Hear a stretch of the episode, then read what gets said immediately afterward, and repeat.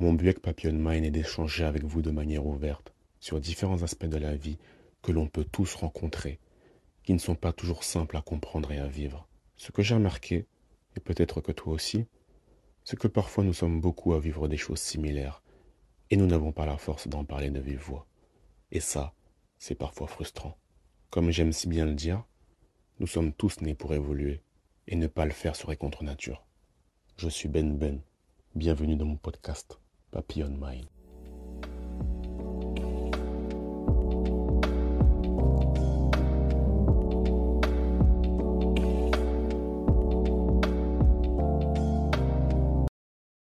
Parfois, c'est en écoutant les expériences de vie d'autres personnes que l'on peut se rendre compte qu'on a de la chance. On peut avoir une image négative de ce que l'on vit, car nous en sommes l'acteur principal.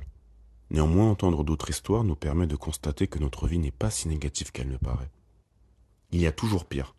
Je pense que dans ce contexte, cette phrase prend tout son sens. Ok, ma vie n'est pas rose, néanmoins entendre certaines histoires me fait de la peine, et en même temps me rassure, car je me dis merde, c'est chaud de vivre ça quand même. Surtout venant de personnes que tu trouves merveilleuses.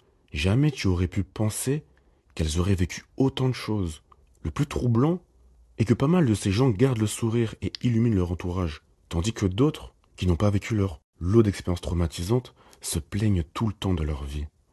Peu importe ce que tu vis, fais en sorte d'être reconnaissant, car tu aurais pu ne rien avoir de ce que tu possèdes. Reste reconnaissant même pour des choses qui te semblent banales, car tout le monde n'a pas ta chance. Beaucoup auraient aimé être à ta place. Garde ça en tête. Car certains ont connu la guerre dans leur pays, d'autres ne peuvent pas manger à leur faim, n'ont pas de chauffage, même le plus petit soit-il. D'autres n'ont pas de travail, même si celui-ci est chiant et mal payé. Question. As-tu un manteau pour cet hiver? Je te demande ça car certains s'allongent sur les grilles d'aération des métros pour espérer obtenir un peu de chaleur. Certes, tu n'as pas tout ce que tu désires, mais tu as au moins une chose pour laquelle tu peux être content et reconnaissant. Médite là-dessus. Une dernière chose. Être reconnaissant, ce n'est pas toujours facile, c'est vrai. Mais rassure-toi, ça se travaille.